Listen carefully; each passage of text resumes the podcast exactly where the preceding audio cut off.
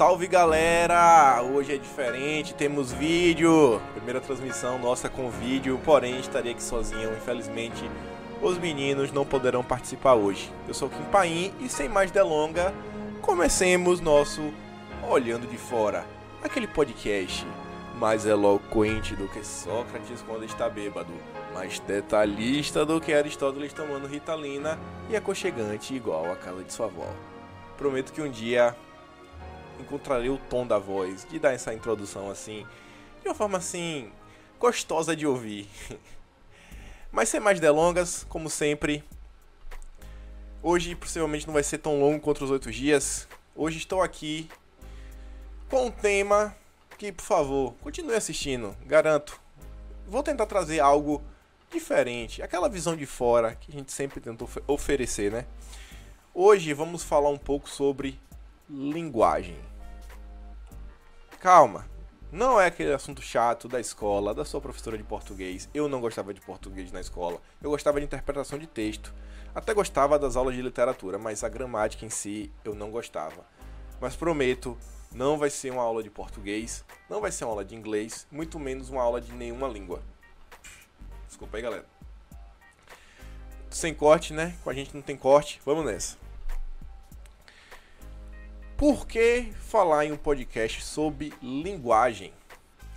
Acredite ou não, a linguagem pode ser algo muito interessante. A história como um todo sempre é algo muito interessante. Às vezes a gente não sabe, é, não tem muito assim um conhecimento da história, mas a história pode nos revelar coisas engraçadas. Quando a gente fala em linguagem, coisa básica de linguagem, em geral, a gente está produzindo sons. Às vezes a gente pode se comunicar via gestos, via imagens. Mas eu quero aqui tentar focar nessa linguagem mais da língua mesmo, assim, da, das palavras, da literatura. Fugir um pouco assim da, por hora, da questão da imagem. Vamos focar um pouco na, na língua, nas palavras. E quando a gente foca em palavras, para a gente para a gente ter palavras, a gente precisa de letras. E quando nós falamos de letras, nós estamos falando do alfabeto. E é aqui que vai começar a nossa viagem juntos. Com certeza a maioria de vocês, pelo menos nesse início aqui, eu tentei pensar alguma coisa que poderia sequer surpreendê-los um pouco, né? Tentando parafrasear Flávio Morgenstern, a quem eu muito admiro, porém não tenho nem nenhum um, como falar, né? Não tenho nem a, a, estatura da cintura, não bato nem na cintura do Flávio Morgenstern, mas ele sempre diz: se no podcast a gente não fala sobre Grécia Antiga, Antigo Testamento, não tá valendo. Eu vou tentar apenas pincelar a Grécia Antiga só para dizer que pelo menos citamos. Quando a gente fala de alfabeto, a gente pode dividir um pouquinho em alfa, todo mundo já ouviu falar alfa, o homem alfa, macho alfa, ah, o alfa dentro da própria matemática e o beta. Acho que quem nunca, nunca teve um peixe beta, muita gente nunca teve, né? Mas a maioria conhece o peixe beta, o homem beta. E o alfa e o beta são legas gregas. Beleza. Falamos de Grécia. Difícil falar um pouco mais.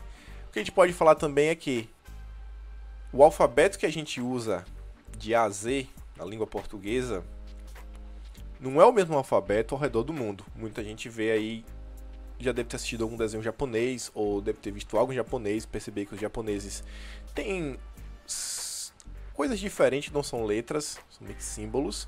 Os chineses também, os coreanos também. Os coreanos, pelo pouco que eu sei, pouco que eu sei, parece muito mais similar com o português. Tem uma certa relação ali de vogais em consoantes é difícil de acreditar todos aqueles símbolos, mas daremos uma chance. Não vamos aqui aprender coreano também, mas vamos continuar no nosso passeio histórico. Ainda no alfa e beta, vamos para uma forma um pouco diferentinha. Vamos falar de em vez de falar de alfa, vamos falar de aleph. Em vez de falar de beta, vamos falar em bet. Aleph Bet. Alphabet. Alfabeto. Se vocês procurarem na internet vocês vão ver que alguns vão falar que o alfabeto tem assim uma origem meio grega, mas também tem uma origem hebraica. Eu acho a origem hebraica um pouco mais interessante. Não sei quem veio primeiro, o hebraico ou o grego, mas fiquemos aqui no hebraico. Eu peguei aqui uma imagem, que essa imagem é relativamente crucial para a gente dar essa explicação sobre o a relação do alfabeto e os hebreus. Mais especificamente o conhecimento esotérico hebreu. Vamos falar um pouco da Cabala. Calma. Calma. Não estamos aqui para falar de religião, não estamos aqui para defender nada. Se acalme, não vamos brigar. Você é católico, você é ubandista, você é espírita, você sem religião, você ateu. Cara, vem comigo, acredite. Vai valer a pena. Vamos aqui para cortar para a imagem aqui. Olha, tá profissional hoje, viu? Olha, tô tô tô, su tô surpreso aqui com o podcast hoje. Tô sentindo falta dos meninos, mas vamos nessa. Falar sozinho é, ainda é algo difícil. Vocês estão vendo nessa imagem aqui a, um símbolo, uma estrutura que a, os, hebre, os judeus, os hebreus, eles classificam, eles chamam de árvore da vida. Dentro da Cabala é conhecido como a árvore da vida. O que nós precisamos saber aqui para o, o a discussão sobre a linguagem, eu não sei se minha, meu, o meu ponteiro do mouse está aparecendo na tela, desculpem a falha, mas temos essas bolas nesse desenho e temos essas linhas coloridas. A gente vai precisar só entender um pouco sobre as três primeiras bolas e sobre as três oh, e sobre as três primeiras linhas, as duas amarelas de cima e a linha verde. Esse desenho aqui esquemático da árvore da vida é uma forma como os hebreus encontraram judeus para possivelmente assim filosofar um pouco sobre a vida, passar um certo conhecimento. E para mim o termo alfabeto tem muito a ver com isso daqui. parei, dei uma lida, dei uma olhada, mas só antes de partir para as três bolinhas, só assim a título de curiosidade, todo mundo já viu falar no jogo de cartas chamado Tarot. Possivelmente todo mundo já ouviu. Aquele jogo místico, adivinhatório, usados por algum por, para psicologia. O tarô ele é composto em dois grupos de cartas: dos arcanos menores e dos arcanos maiores. Os arcanos maiores do tarô são as bolas que está aqui na árvore. Volta aqui. Essas, e o que são esses arcanos menores do tarô? Todo mundo aqui jogou baralho normal, pelo menos uma vez na vida, creio eu. As cartas de Ais a Rei, levando em consideração os quatro naipes, cada uma delas vai representar uma dessas bolas. Por exemplo, os ases, os quatro ases, vão representar Keté.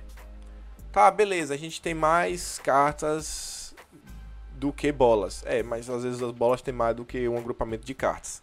Mas isso aqui é título mais de curiosidade.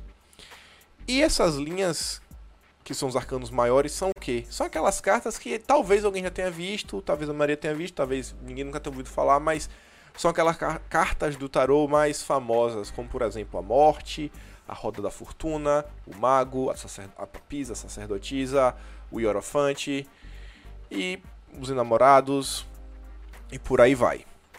Então, já aqui um, já sabemos agora que o tarô, a cabala, o alfabeto, todos estão juntos. Vamos seguir aqui um pouquinho na, na, nossa, na nossa discussão sobre a língua. Eu aqui coloquei aqui os nomezinhos Bet e Aleph. Não sei se meu cursor do mouse está aparecendo. Te... O vídeo aqui é daquele jeito. A gente dá o play, grava. Se passar vergonha, todo mundo vai rir. Mas é isso mesmo. E vamos lá.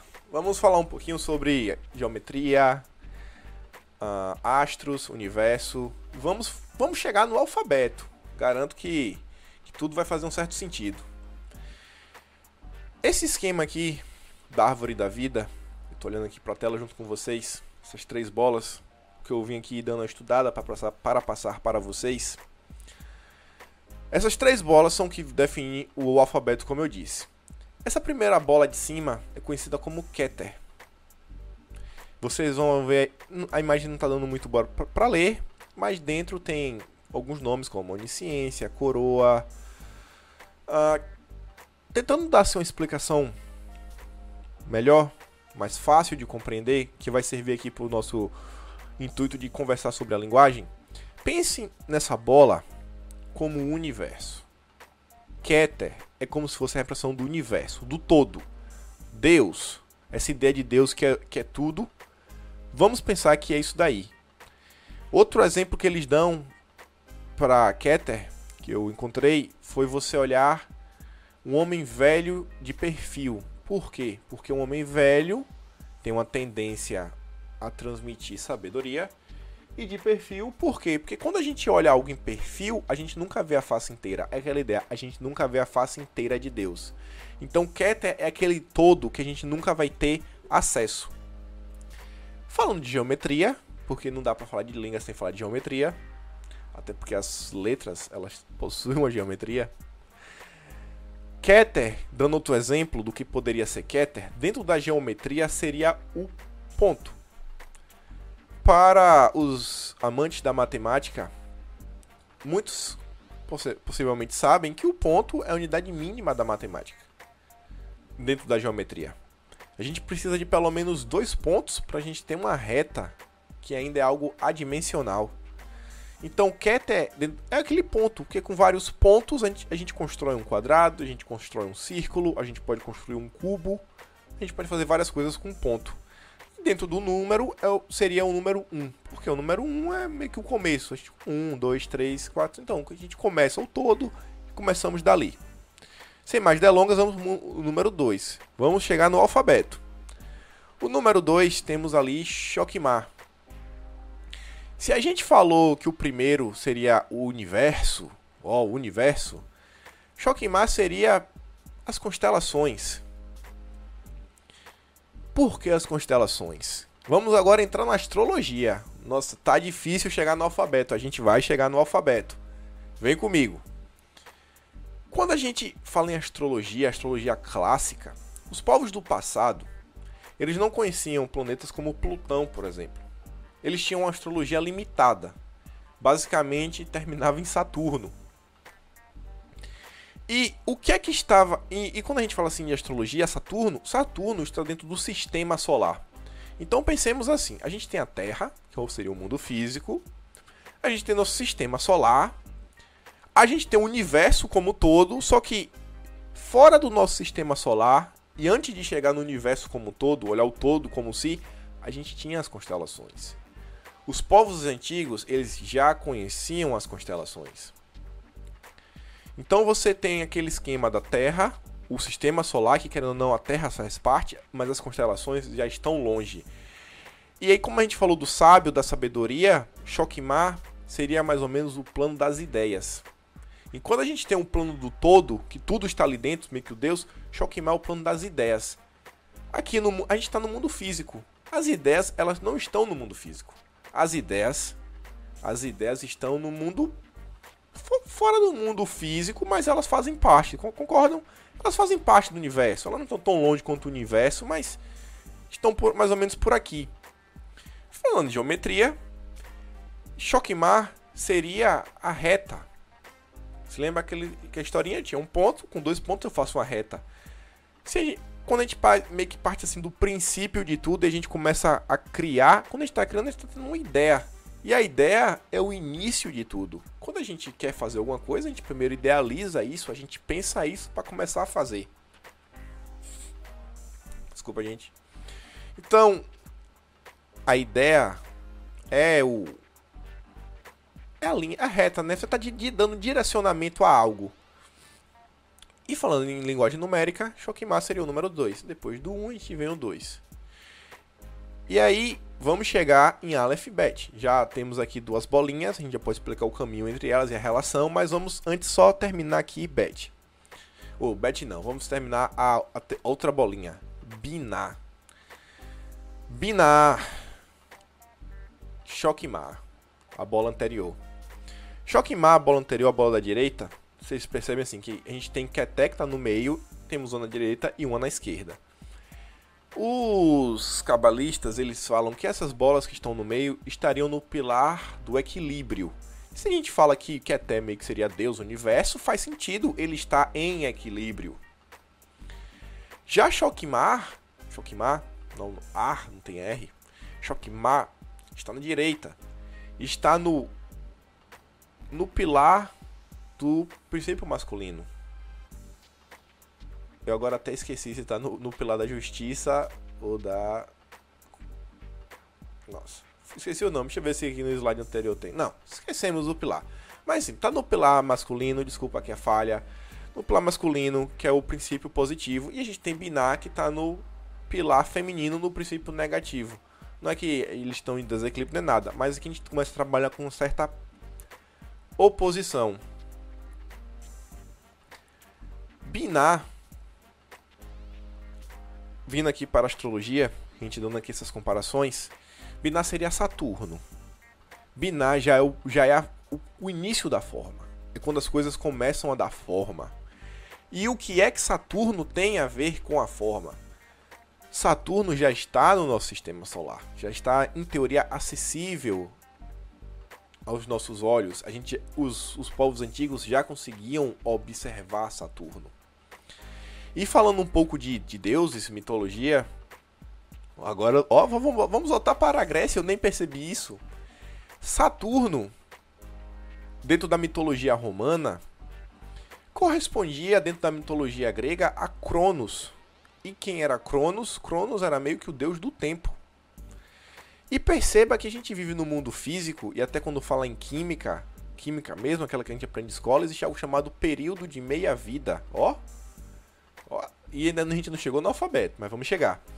O período de meia-vida é o período que meio que a matéria existe até ela sofrer uma, uma quebra em uma, moléculas, em partículas menores, em átomo, átomos menores. Esqueci agora o, o, conceito químico, mas quem se interessar vai lá dar uma olhadinha no conceito de período de meia-vida. Mas a ideia principal aqui do tempo é todas as coisas físicas, pessoas, elas apenas existem porque meio que, meio que possuímos o tempo, né? Ela só existe naquele intervalo de duração. Perceba a vida humana. A vida humana acontece do período que você nasce ao período que você morre. E como eu falei, Binar é a forma. E olha como as coisas estão. Vou começar agora a entrar. Começar a fazer um pouco mais de sentido. A gente estava na geometria. A gente tem o ponto. A gente tem a linha. Binar é o número 3. Três linhas, o triângulo. O triângulo é a primeira forma geométrica. Binar, a forma. Princípio tá no pilar, tá no princípio feminino, pilar feminino do negativo. A forma, o triângulo. Pense na genitália feminina, triângulo, genitália feminina, dá forma, faz bebês Choquemar, que falávamos antes. A linha, órgão genital feminino. Não forma, mas meio que ajuda assim com a ideia. Então, quando o pessoal resolveu criar esse sistema, tinha uma certa lógica. E vamos chegar no alfabeto. Vamos começar agora a falar do Aleph. Ó, Aleph, Bet, alfabeto. O Aleph é o primeiro caminho da chamada Árvore da Vida. Eu botei aqui uma imagenzinha, falamos do tarô. Olha o tarô aqui. Calma, gente, é só imagem para nós falarmos do alfabeto. É uma aula um pouco de história, uma aula, uma aula divertida, é aquela olhando de fora. Estamos aqui para olhar de fora. Então, olhemos aqui as cartas do tarô. The Fool, o louco, o louco. O que é o louco? O louco é aquele coringa, é aquela inocência, a loucura. Pensemos assim: a gente falou da ideia, correto? A ideia. O que é o coringa no baralho? O coringa é aquele que se encaixa em qualquer lugar. O que é a ideia? A ideia é aquela coisa que que dá que que, se, que faz qualquer coisa. Ideia faz qualquer coisa. O que é que não se faz só precisa ter a ideia. Só precisamos ter uma ideia para fazer alguma coisa. As ideias movem o mundo. As perguntas também. Então, quando você olha o desenho do louco, veja a, o desenho da esquerda. Eu gosto mais do desenho da esquerda. Ele está assim na beira de algo. O que é isso? Será que é um precipício? Ou será que é só, não sei, um, lugar, um lugarzinho mais alto? Uma altura de 50 centímetros do chão, que dá para pular e você alcança o chão. E por que eu digo isso? As ideias, as loucuras, estão um pouco ligadas, podemos dizer, aos sonhos, às vocações, e pensemos assim. Para você, talvez ser médico seja uma loucura. Porque você não gosta de ver gente morrendo, você não gosta de ver gente doente, você não gosta de ver sangue, você nunca pensou em cortar alguém na sua vida, ser um cirurgião, cirurgião. Já para o seu amigo, ser médico é algo bom. Louco, loucura é entrar, entrar para a área do direito, ser advogado, ler todos aqueles livros, ter que usar terno no verão brasileiro de 45 graus Celsius na sombra. Já para outros, Ambas profissões são loucura. Certo é ser pedreiro, porque ele tem um prazer em construir, em ver que o uso da mãos de, o uso da, de suas mãos constrói algo real que dá felicidade a diversas famílias. Então cada pessoa tem sua loucura. O que é loucura para um não é loucura para outro.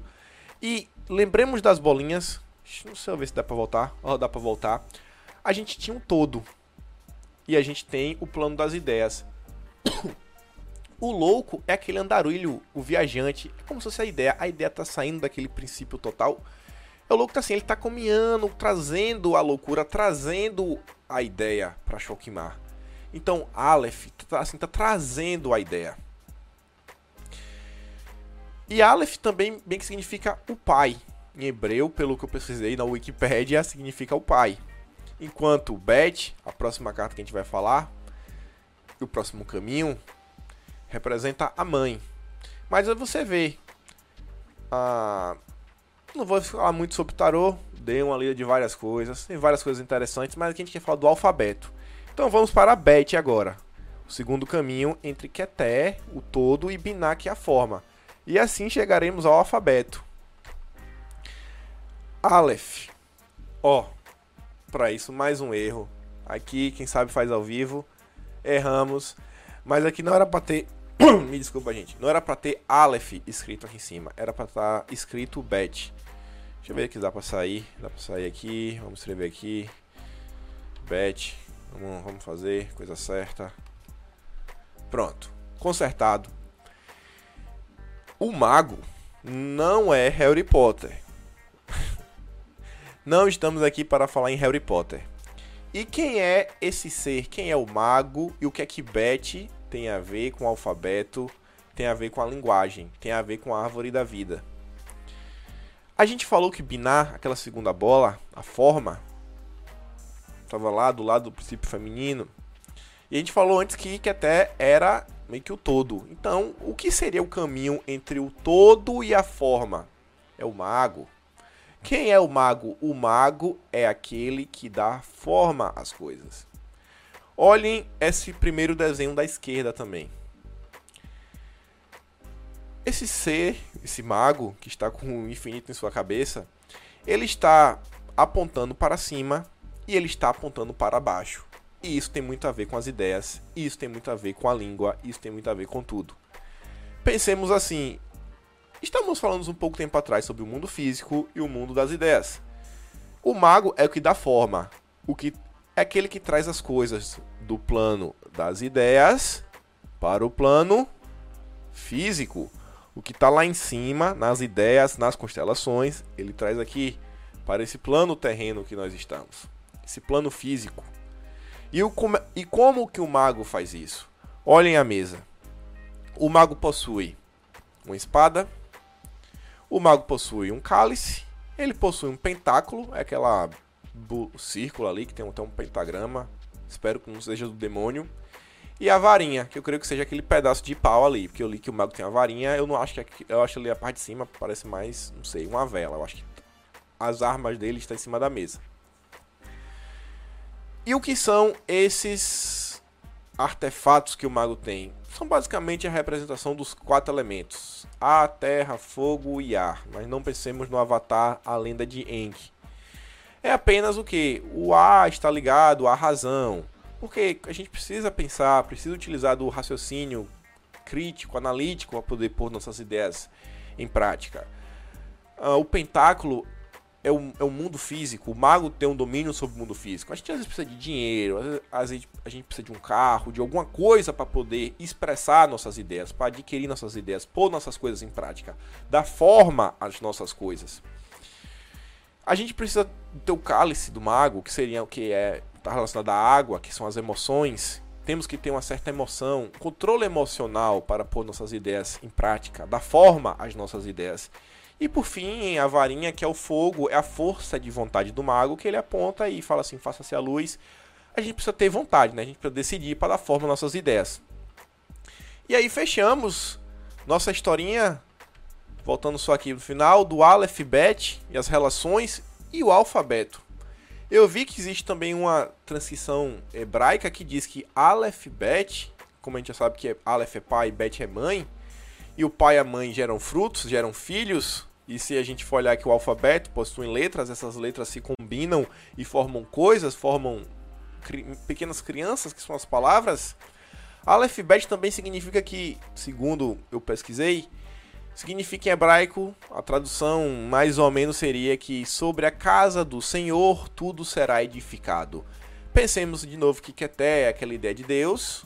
Se nós olhamos essas duas linhas amarelas, parece um telhado, a gente lembra que embaixo tem uma árvore, então sobre a casa do Senhor tudo será edificado. Se a gente tem meio que a ideia, ali o princípio de tudo e a forma, a gente consegue criar qualquer coisa, tudo será edificado. E agora chegamos no alfabeto o que nós não conseguimos construir, edificar, utilizando as palavras. O que não conseguimos construir, edificar, utilizando de palavras. Com palavras, a gente consegue construir qualquer coisa, até coisas que não são incríveis, até coisas que não são plausíveis no universo tridimensional em três dimensões. Eu posso descrever coisas que rompem as leis da física com as palavras, com o alfabeto. Então, para mim fez muito sentido essa explicação do alfabeto, porque olhemos a importância da língua, a gente pode se comunicar, a gente pode passar como nós, nós estamos nos sentindo, podemos passar o plano de uma construção de uma casa, de um foguete, diversas coisas a linguagem, a língua em si, o alfabeto é algo magnífico. A gente num livro, quem nunca lê um livro e no meio do livro se perder assim e, e, e meio que começar a imaginar coisas, ler a história de Joãozinho e conseguir usar a imaginação e começar a imaginar Joãozinho, poxa, como é Joãozinho, como é a altura de Joãozinho, como é a cor dos olhos de Joãozinho. E meio que isso é apenas por palavras. Você vai numa viagem. Então, esse era meio que o conceito assim da origem do alfabeto, da linguagem. E aí vivemos hoje no mundo extremamente político, extremamente conturbado, as pessoas estão brigando demais. Não digo que sem motivo. E eu coloquei aqui um tópico que era falar, usando assim o alfabeto, que o alfabeto, a língua, ela tá está para nos dar poder de ação, liberdade, comunicação. E hoje em dia todo mundo escuta falar sobre politicamente correto. E o que é que politicamente correto tinha a ver com alfabeto, linguagem, hebraicos? Tem a ver muita coisa. O politicamente correto, ele cria vários problemas. Um pouco só antes de entrar no politicamente correto, quero só dar uma pincelada sobre palavras e conceitos. Quando a gente entra numa discussão, quando nós estamos conversando algo com alguém, é muito importante que a gente use as palavras em um conceito que é universal a todos. Eu não posso estar conversando algo e eu, eu chamar é, isto que está no meu braço de relógio e a pessoa chamar isso daqui de computador. Porque a gente não vai conseguir manter um nível de conversa. A gente não vai conseguir nos sintonizar, a gente não vai conseguir nos, a gente não vai conseguir se comunicar entre nós. E, e por que eu digo isso e estava falando do politicamente correto? Porque o politicamente correto ele vem para controlar o que nós temos para falar. O politicamente correto ele vem até para mudar o significado que as coisas têm. Há um tempo atrás eu vi uma discussão na Jovem Pan, uma discussão sobre a palavra mulato, onde Fefito estava falando que mulato vem de que é ofensivo porque vem de mula. E aí Caio vem falando que, se não me engano, mulato vem de molos, que é algo assim meio de híbrido. Que você para pra olhar o que é um mulato, o mulato ele é um meio termo entre o, o negro sangue azul puro e o branco sangue azul puro. Aquele meio termo é um mulato. E ainda feito perguntou, mas quem é você para falar que vem aí com sua etimologia, tudo? Pô, é um conceito que vem de, de, anos. E aí a gente começa a destruir os termos. E aí que eu tava falando do conceito, Caio pergunta assim: "Tá, se eu não posso falar mulato, o que é que eu vou falar?" Porque se eu chamo o indivíduo de branco, eu não estou sendo preciso. Se eu chamo o indivíduo de negro, eu também não estou sendo preciso. E isso daí vai além que começa a controlar o seu pensamento, a controlar o seu comportamento. Porque enquanto você poderia utilizar as palavras para se expressar, para pensar nas coisas, o politicamente correto, o controle das palavras, o controle da linguagem começa a lhe polir você fica com medo de fazer certas coisas. Você fica com medo de falar certas coisas. E tudo que a gente fala é o que a gente consegue pensar. Se a gente não consegue pensar em algo, a gente não consegue falar sobre aquela coisa. E o contrário é similar, porque se a gente pensa e a gente não consegue falar, a gente cria um bloqueio e a gente não consegue agir. Como é que nós vamos agir se a gente não pode. E agora? Você não sabe expressar o que você quer falar. Você não sabe. Você vai fazer algo você não consegue fazer, por quê? Porque aquilo ali tá lhe destruindo. Aquela nova forma de ver a língua tá lhe prendendo, lhe botando dentro de uma cela que você você tem medo de falar. Então seu comportamento ele fica limitado. Você fica preso por causa do controle da linguagem. E. Dando, continuando um pouco mais o assunto, é muito difícil assim quando tá sozinho. Eu tento assim criar assim, um plano, só que quando tá com os meninos, você faz uma pergunta, um complemento daqui, um complemento de lá, e uma conversa quando você tá sozinho, você fica às vezes nervoso. Mas eu coloquei aqui também uh, sobre as ideias. Não sei aqui dos, tempos, do, dos tópicos que eu coloquei, qual, qual entraria melhor um depois do outro.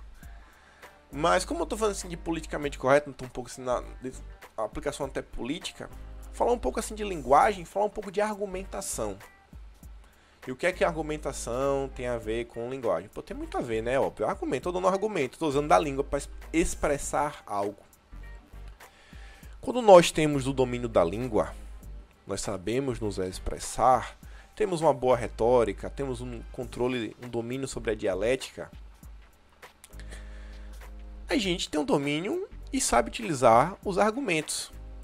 Só que, quando nós conhecemos a língua, quando conhecemos um pouco de gramática, a gente pode se dar bem no, no debate, pode se dar mal no debate, mas a gente também pode ser bom em julgar ideias. E o que, é que eu quero falar com isso? Quem nunca viu, quem nunca foi criança e usou como, como argumento você é feio. Você é ruim. Acho que hoje em dia, para muita gente, isso não cola mais. Por quê? Porque isso é uma adjetivação. Argumentos com base adjetiva não tem peso nenhum. Tem peso de um peido no debate.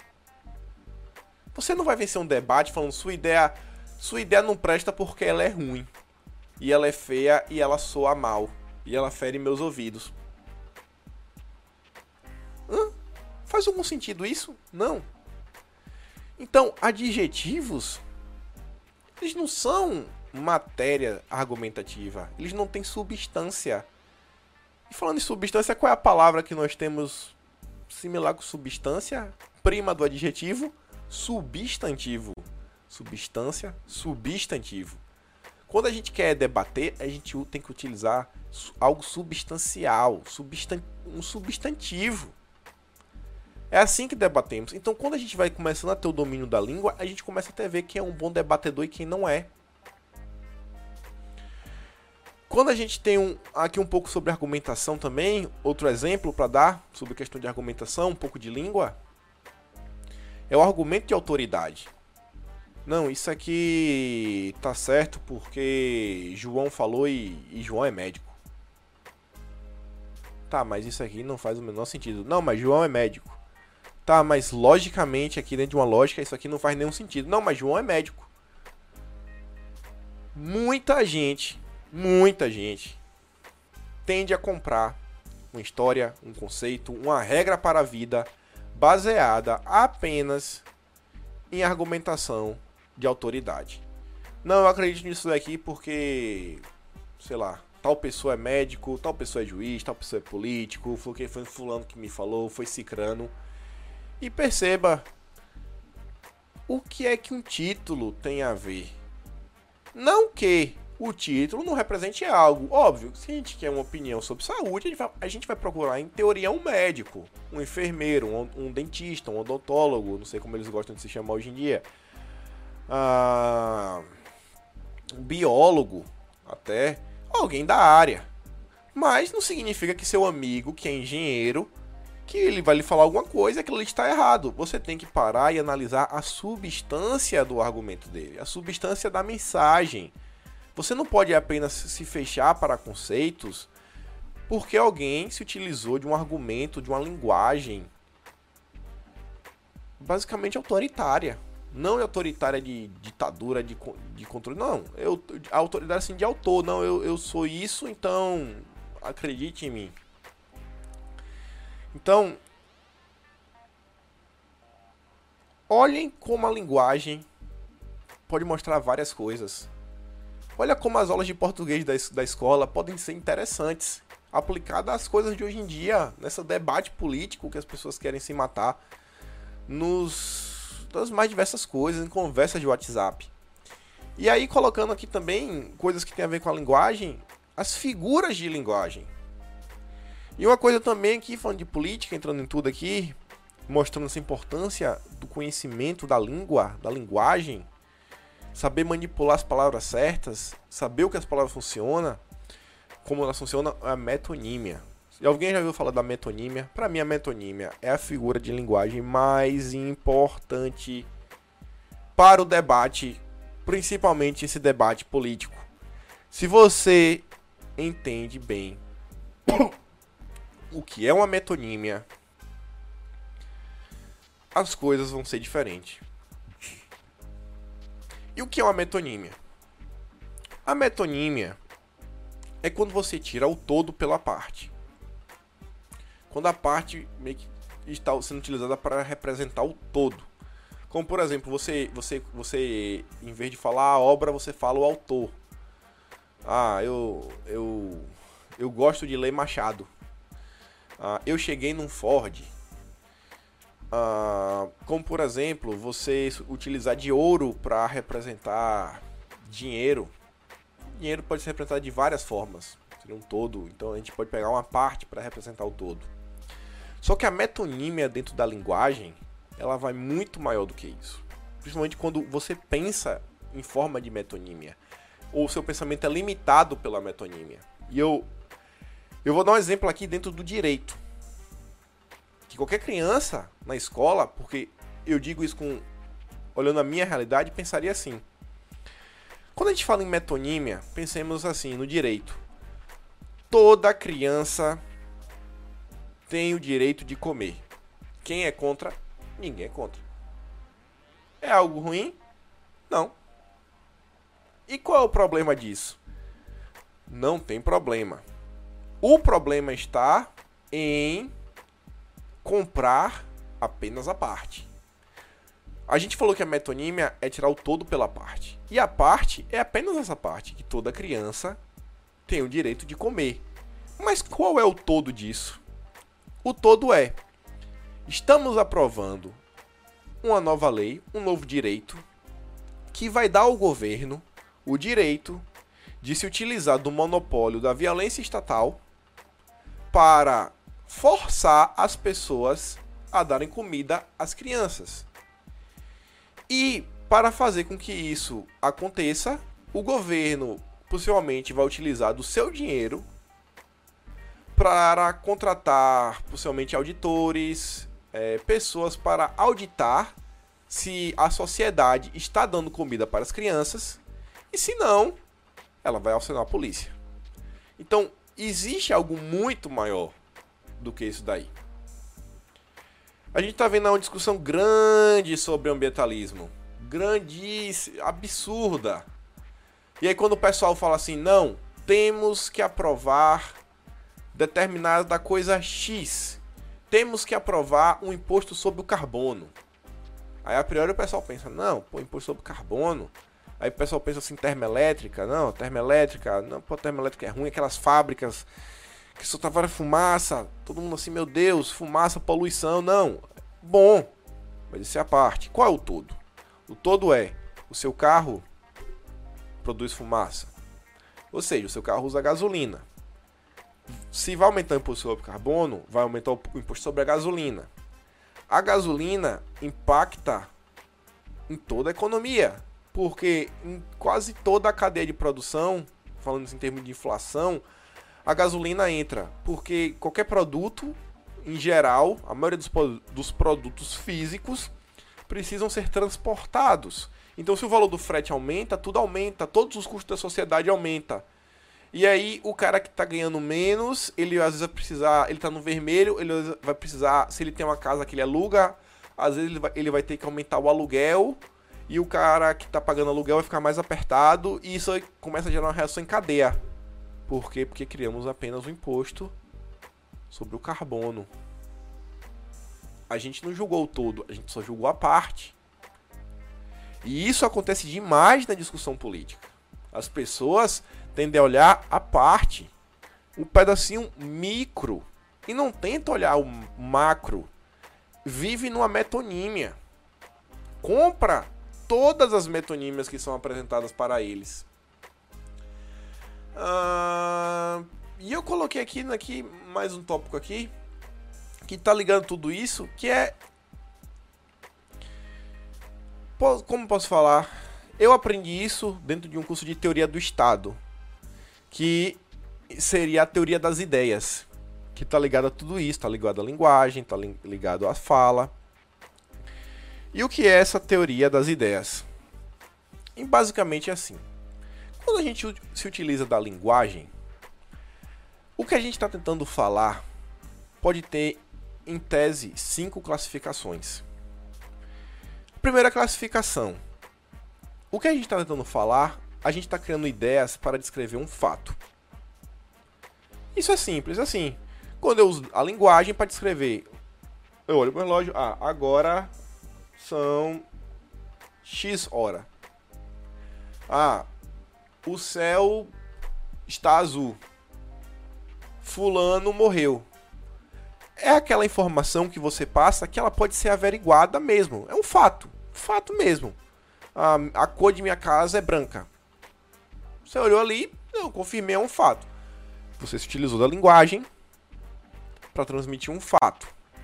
Isso é uma das coisas que nós podemos fazer com a ideia. Número 1. Um. Número 2 é basicamente utilizar a linguagem para influir sobre os outros ou inocular no próximo uma crença que vai fazer ele agir de uma maneira que eu quero que ele haja. Tipo assim, você vai utilizar da linguagem para fazer a pessoa, uh, como posso falar, agir de acordo como você quer. Você vai utilizar da linguagem para manipular a pessoa. Isso é uma forma do que podemos. Podemos passar um fato, podemos utilizar uma, a, a, a, linguagem para manipular uma pessoa. Não que não podemos dar um fato para manipular. Ambos não se, não se anulam. Terceiro ponto que podemos utilizar as ideias é utilizar algo para influenciar a gente mesmo. Quantas vezes não utilizamos de frases que queremos falar às vezes para os outros, meio que para se vitimizar, para justificar algo para nós mesmos? Quantas vezes a gente não fala alguma coisa, ah, sei lá, que serve meio que como uma auto-hipnose, alguma coisa que serve como uma motivação, para motivar uma ação ou naquele sentido nas nossas vidas. Deixa eu tentar aqui pensar num exemplo aqui nesse exato momento. Eu não pensei em exemplos. Mas. Uh, deixa me pensar. Por exemplo, temos uma prova. Sabemos que temos que estudar, mas meio que não queremos estudar. E aí você chega no trabalho e fala: Nossa, eu tô tão cansado, tô tão cansado. Eu preciso dormir pela minha, por causa de minha saúde. Amanhã eu tenho prova, mas eu tô aqui tão cansado de um jeito que eu preciso dormir. Isso pode ser uma verdade. Mas lá no fundo, às vezes por mais que você nem saiba, isso acaba servindo assim de uma forma que você tá falando de, uma, de um jeito que é como se fosse para justificar a sua ação em dormir em vez de estudar. Não, eu, isso aqui vai justificar. Eu vou falar porque eu tô cansado. Eu tô cansado, eu trabalhei muito. Então você às vezes utiliza a linguagem, pequenas coisas para influenciar você mesmo, uma auto-hipnose. Então, como falamos, só recapitular, a gente pode utilizar a linguagem como para descrever um fato, para manipular alguém, para manipular nós mesmos. A gente pode usar a ideia pelo quarto multi, multi, é, meio para é para é similar a manipular, mas é para criar um pensamento sobre você em uma pessoa. Vai utilizar a linguagem para criar uma imagem de você naquela pessoa. Quem nunca tentou meio que se vangloriar para aquela menina, para aquele rapaz, mostrar que você às vezes era mais que você não era, tentar criar uma imagem de você, aquela imagem que, que você criou para sua avó, que sua avó olha para você e possivelmente fala, velho, é a melhor pessoa do mundo. Será que ele comeu hoje? Frase clássica da avó, né? Então, temos esses quatro. E temos o último, que é o mais complicadinho. Eu até escrevi aqui. Pra eu tentar botar assim de uma forma mais explicativa, mais concatenada. Que é o uso da ideia como símbolo auto-justificativo. E esse é o. Esse para o debate político também é muito importante. Que entendemos o uso da língua, da linguagem, das ideias para chegar nesse ponto. Nesse, nesse ponto aqui, nesse tipo de ideia que é o que? Coloquei aqui. O símbolo autojustificativo é um pseudo-conceito, um simulacro de conceito que não descreve a realidade do seu objeto. Ele anuncia a posição que o falante tem perante o objeto, o que ele sente, quer ou espera desse objeto. Ele coloca a posição do falante dentro dela é o símbolo autoexplicativo. Acho que não ficou muito claro.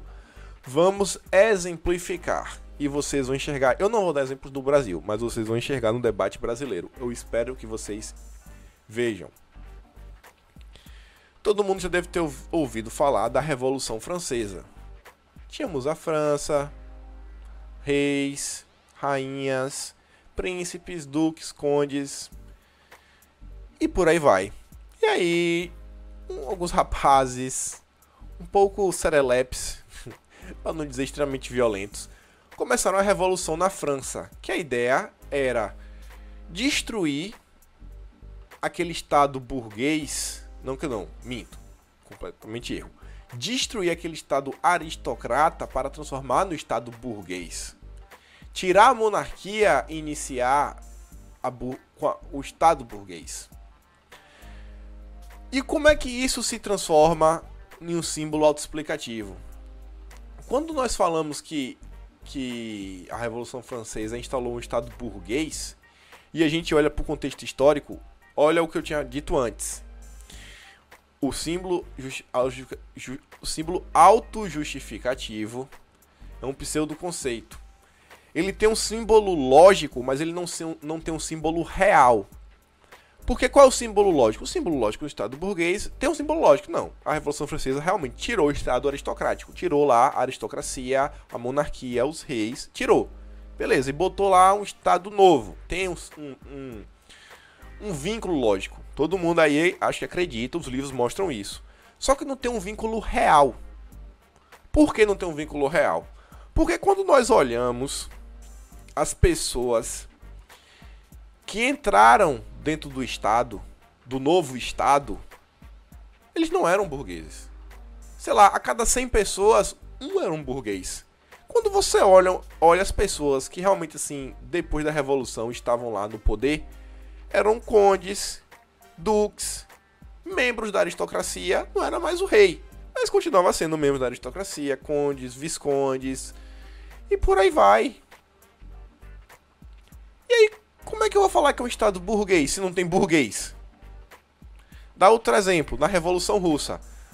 Se você perguntar, sei lá, dentro do próprio exemplo que eu vi no Costeiro do Estado, a um jurista soviético do início do século perguntar o que é o Estado soviético. Não, o Estado soviético é um Estado proletário. Tá. Ele é o que eles dizem. Em teoria, né, teve a revolução, tudo. Não, tem uma certa lógica. Lógica. Mas será que tem um vínculo real?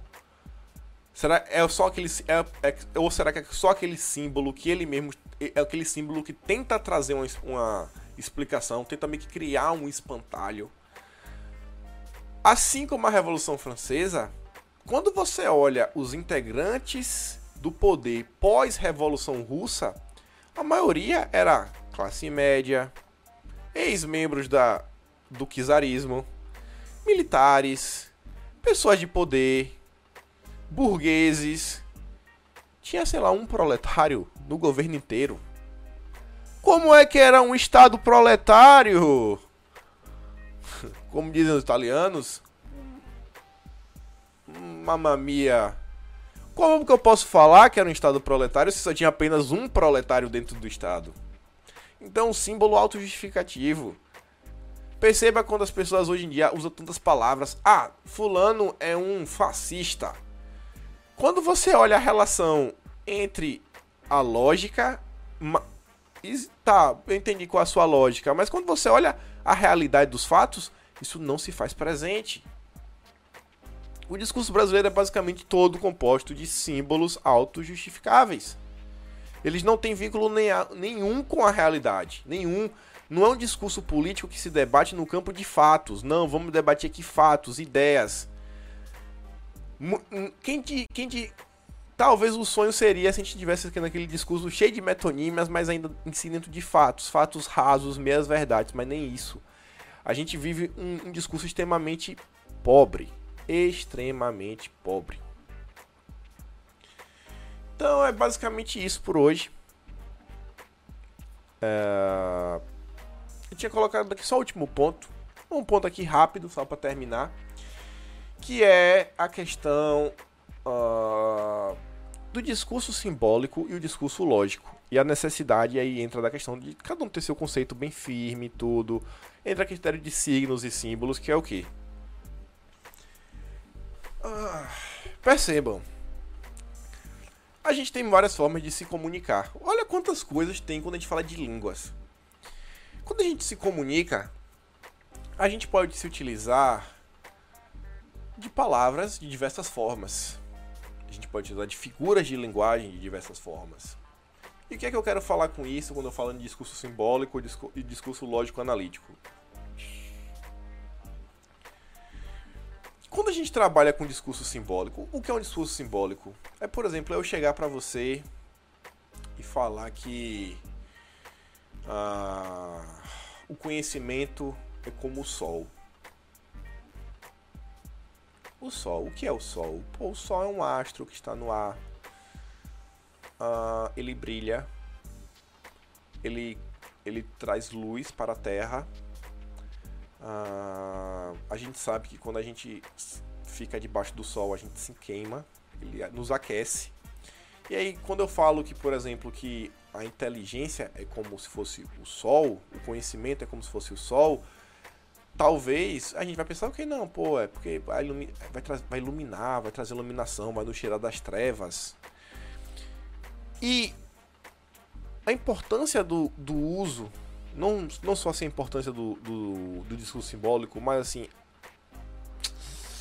o peso do discurso simbólico se dá porque ele acaba sendo, por mais que às vezes ele possa ser um pouco complexo, o discurso simbólico ele tem uma certa vantagem para o discurso analítico.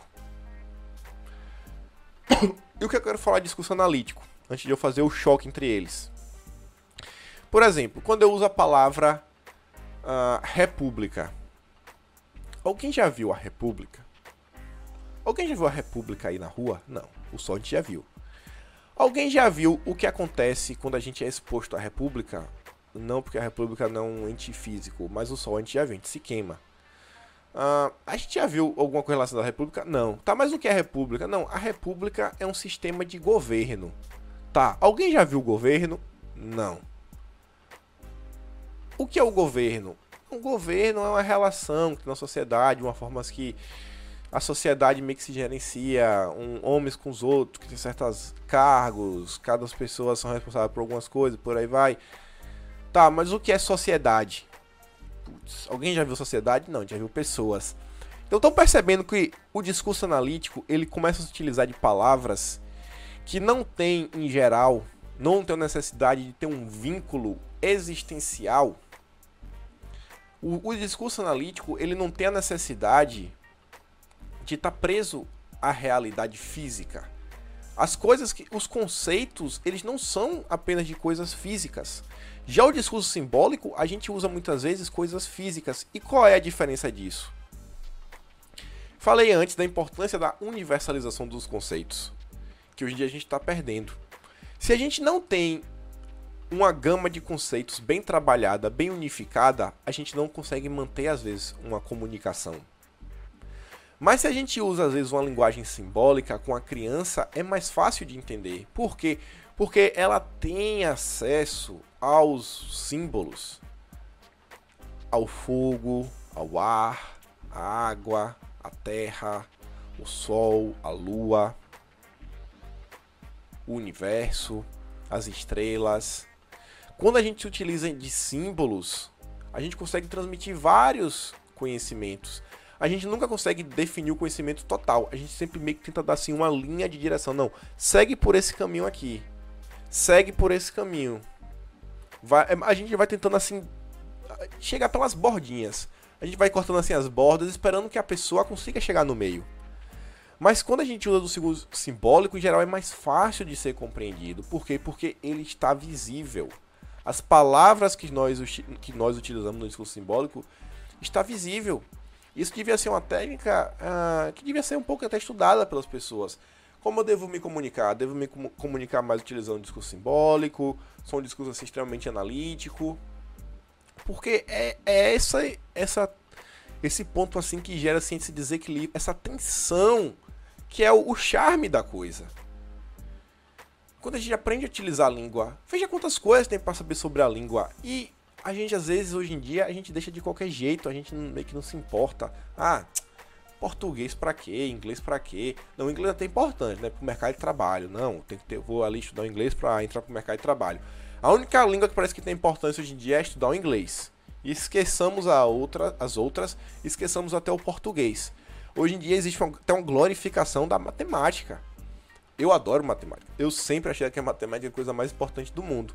Agora um dia eu ouvi um argumento que me fez refletir sobre as línguas, que era que a gente consegue ver uma criança de 5 anos gênio da matemática. Mas a gente nunca viu um Shakespeare de 5 anos de idade.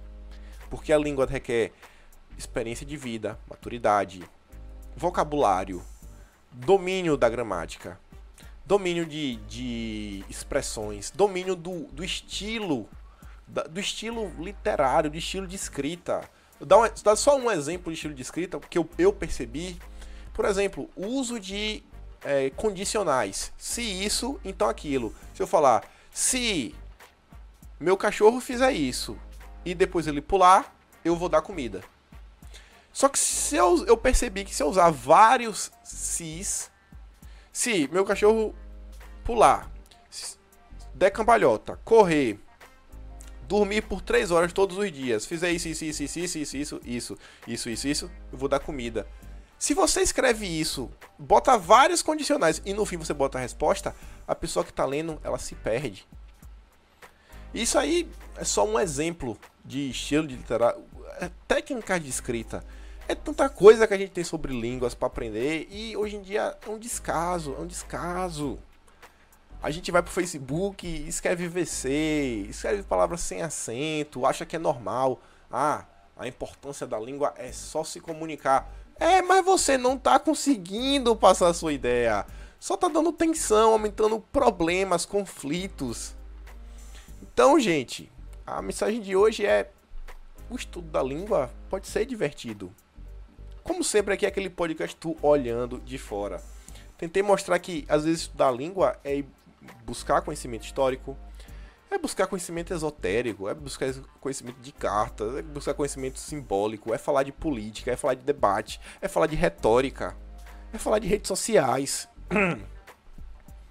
e tudo isso nesse nosso novo cenário, nessa biblioteca que linda, charmosa, esse cheiro de madeira, Ave Maria.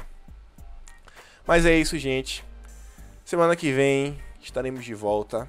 Espero que os meninos estejam aqui. Espero que podemos fazer com vídeo com todo mundo. Com um só é mais fácil. Uh, ainda temos algumas impossibilidades técnicas. Mas é isso aí. Dá aquele joinha, se inscreve no canal, por favor. Compartilhe com seu amigo. Leia, aprenda a gramática, aprenda a sua língua. Quem sabe faça uma aula de latim. Já querer demais, né? Mas é isso, gente. Forte abraço, tamo junto. Valeu!